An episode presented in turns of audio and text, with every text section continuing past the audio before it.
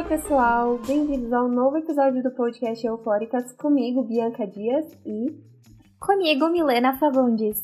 Esse é o nosso episódio de número 31, que recebe o nome de mulheres que fizeram história no audiovisual, então vem com a gente. E como de costume, já siga a gente nas nossas redes sociais. Instagram, arroba podcast Eufóricas, e no nosso Twitter, EufóricasPod. E já compartilhe esse episódio com todos aqueles que amam entretenimento igual a gente. É aquele ditado, essas mulheres tiveram que correr para que nós possamos andar hoje em dia no universo audiovisual.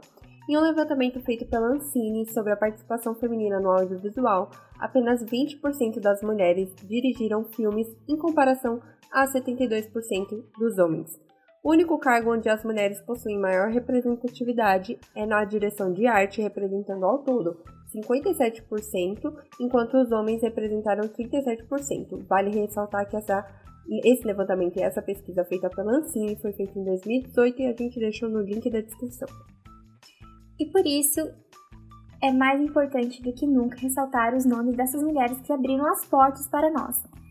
No episódio de hoje, vamos trouxermos essas figuras femininas que marcaram a história do audiovisual. E vamos começar com a primeira cineasta, Alice Guy Blanchet, que foi a primeira diretora francesa durante os anos de 1894 e 1922. Ela também foi a primeira mulher a dirigir um filme na história do audiovisual e a fazer um filme de narrativa fictícia, intitulado de A Fada dos Repolhos, de 1896. Durante o período em que Alice atuou no cargo de diretora, ela foi responsável por dirigir mais de 600 filmes.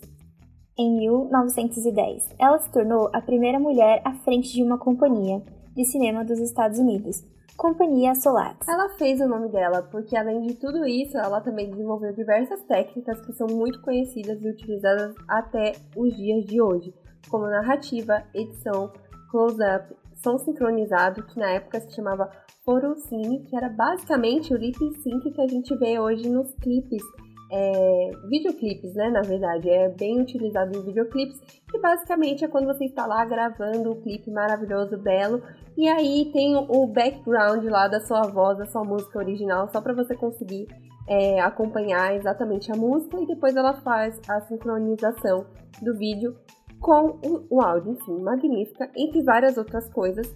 E ela foi responsável por criar também o primeiro roteiro de cinema, amores, em 2020 foi lançado o documentário Be Natural, a história não contada da primeira cineasta do mundo, ou seja, ela veio fazer o nome dela.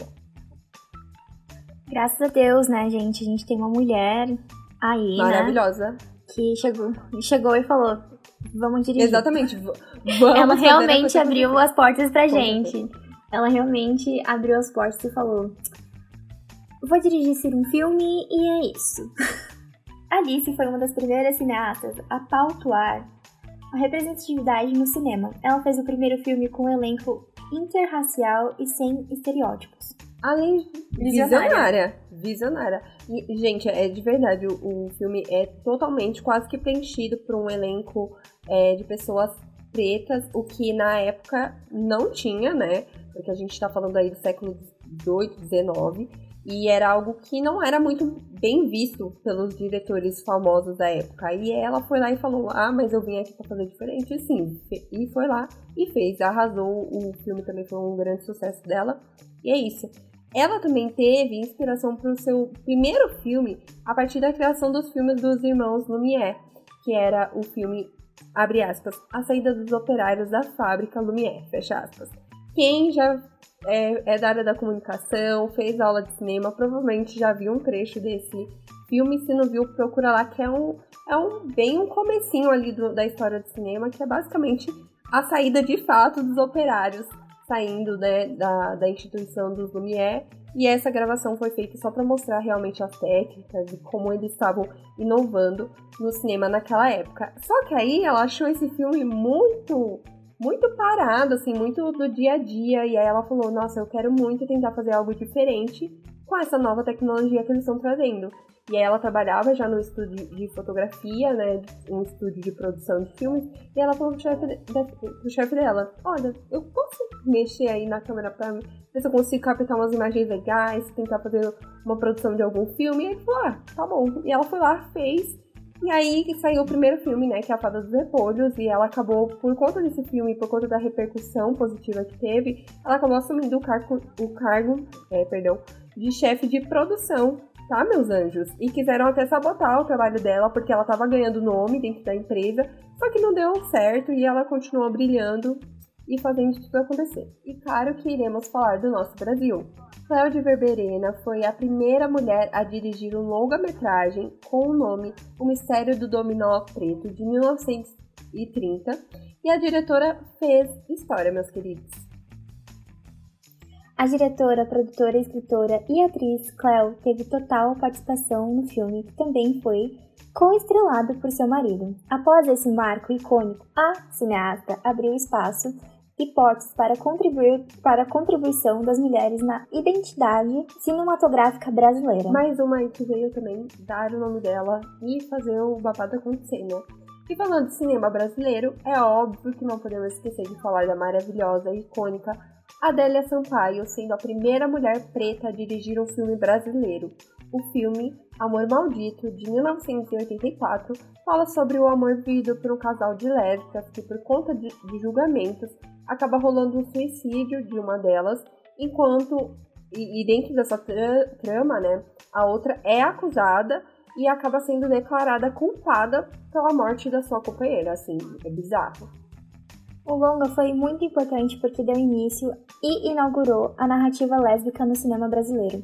Durante o movimento das pornochanchadas, Adélia Sampaio sofreu muito preconceito da própria indústria cinematográfica. Porém, ela conseguiu fazer com que o título se tornasse um sucesso e que ela continuasse sendo um marco na história. E até hoje, né, pessoal? Se vocês nunca pararam para assistir algum filme da Adélia Sampaio, fica aí como lição de casa e já como um eufóricas recomendas de prévia de episódio, porque, enfim, ela é muito marcante na história do cinema, ela é uma mulher importantíssima.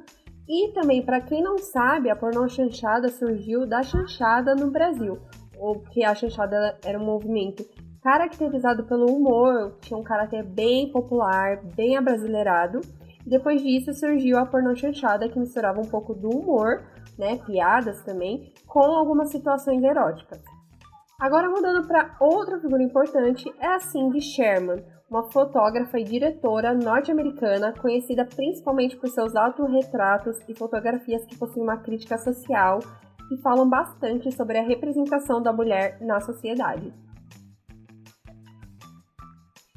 Desde os anos 70, Cindy utilizou diversas técnicas em sua fotografia para mostrar como as mulheres são representadas pela sociedade.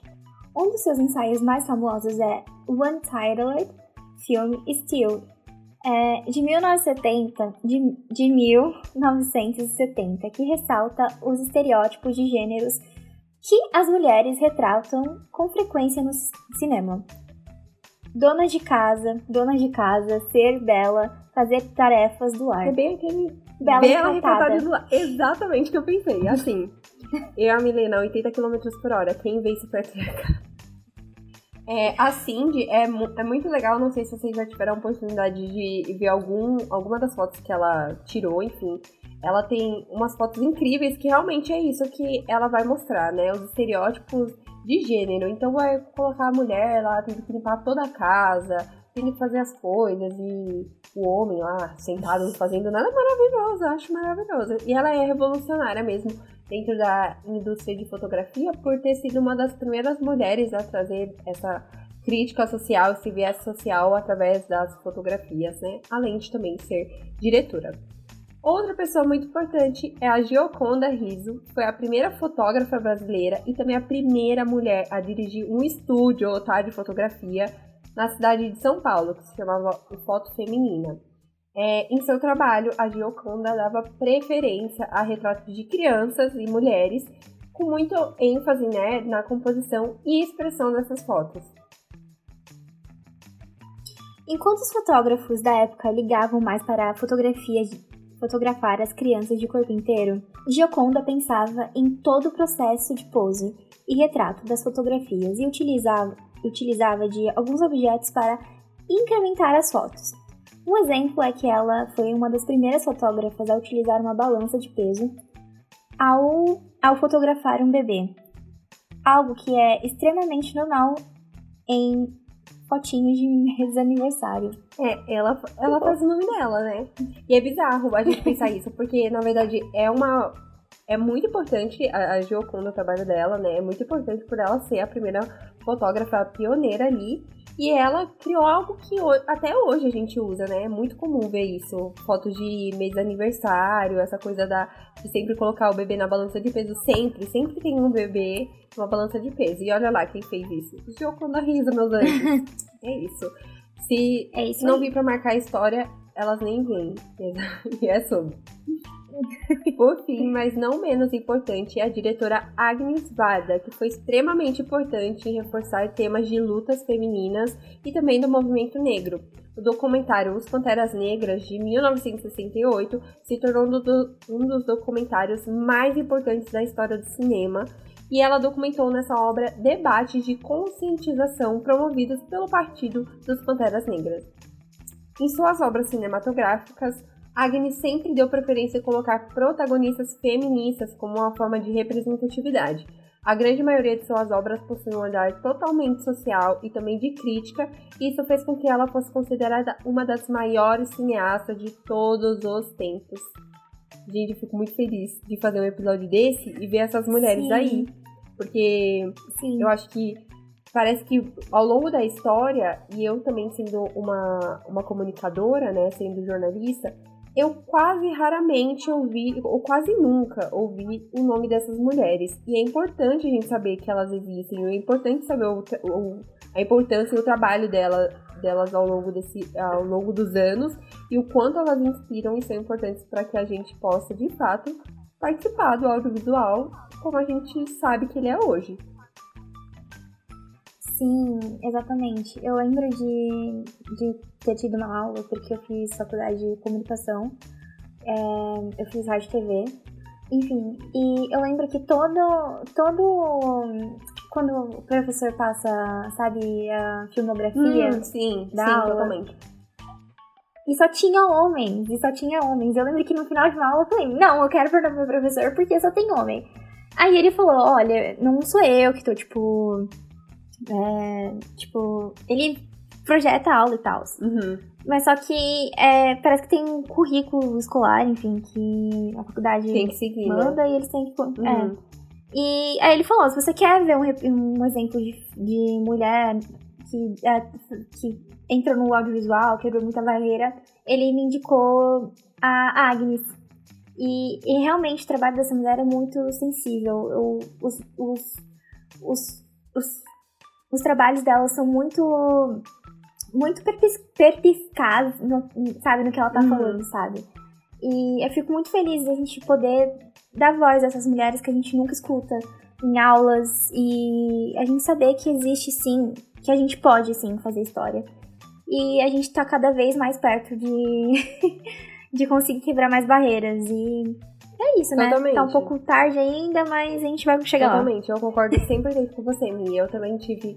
É, a, eu, eu, estudei cinema brasileiro e eu lembro que a grade toda, né, curricular também, o que eu aprendia nas aulas, era muito voltada para homens. Eu até ficava mesmo questionamento tipo seu, falando, meu, mas cadê as mulheres? É impossível. Será que não teve nenhuma mulher que fez história? Não teve nenhuma mulher que dirigiu um filme, que foi a primeira a fazer isso? E de fato, eu cheguei a pensar que não existia ninguém.